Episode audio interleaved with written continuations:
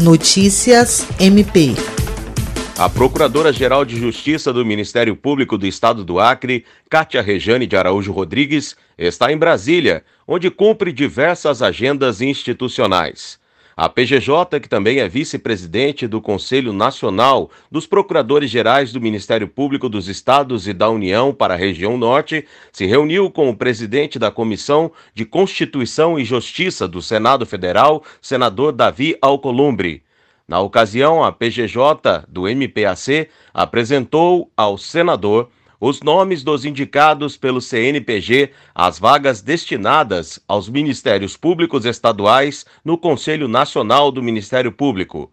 O ouvidor nacional do Ministério Público, o conselheiro Oswaldo Dalbuquerque Lima Neto, é um dos nomes indicados à recondução do CNMP e também esteve presente na reunião.